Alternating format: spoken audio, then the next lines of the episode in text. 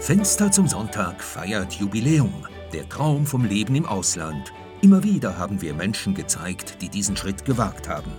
Alin Baumann trifft den ehemaligen Kampfjet-Piloten Thomas Bayerler. Mit seiner Familie zog er nach Australien. Abenteuer Ausland.